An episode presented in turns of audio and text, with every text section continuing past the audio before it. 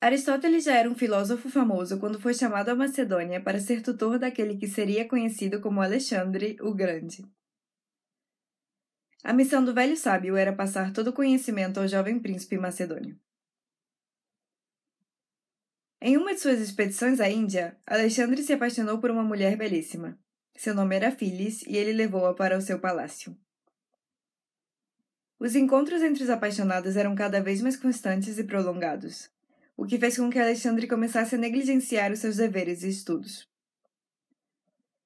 Percebendo-se disso, Aristóteles advertiu o jovem príncipe, pedindo-lhe que deixasse Phyllis ou reduzisse os seus encontros com a mulher para se dedicar mais aos exercícios da virtude e às responsabilidades do governo.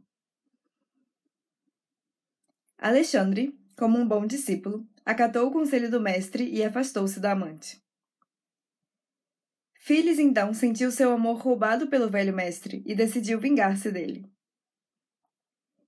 Vestida com roupas leves e transparentes, pés descalços, cabelos soltos e adornados com flores e uma tiara de ouro, Phyllis passeou pelos jardins do palácio, diante da janela de Aristóteles.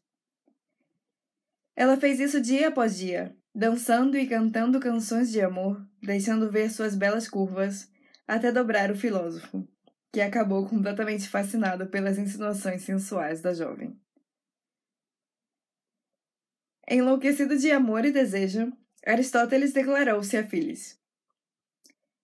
E Phyllis, fingindo-se encantada pelo mestre, exigiu-lhe uma prova de amor para se entregar, que Aristóteles engatinhasse até ela e deixasse ser selado e cavalgado por ela. Assim justificou a jovem o seu estranho pedido.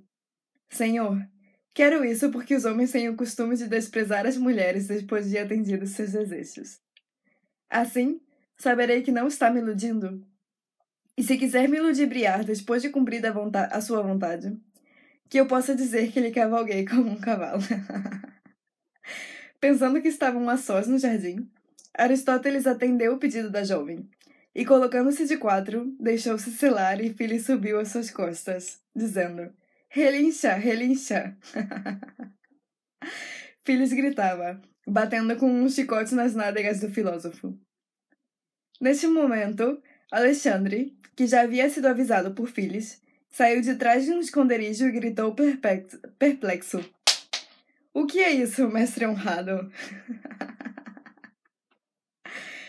Outras pessoas que o acompanhavam riram da cena, aumentando ainda mais a vergonha do filósofo apanhado em flagrante.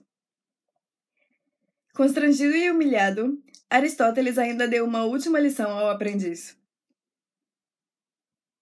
Alexandre, se um homem velho e sábio foi enganado por uma mulher por causa do amor, veja que eu lhe ensinei bem, pois o mesmo poderá acontecer com você, um jovem. O que é a razão para impedir Eros? De nada serve a idade, a reputação ou o conhecimento.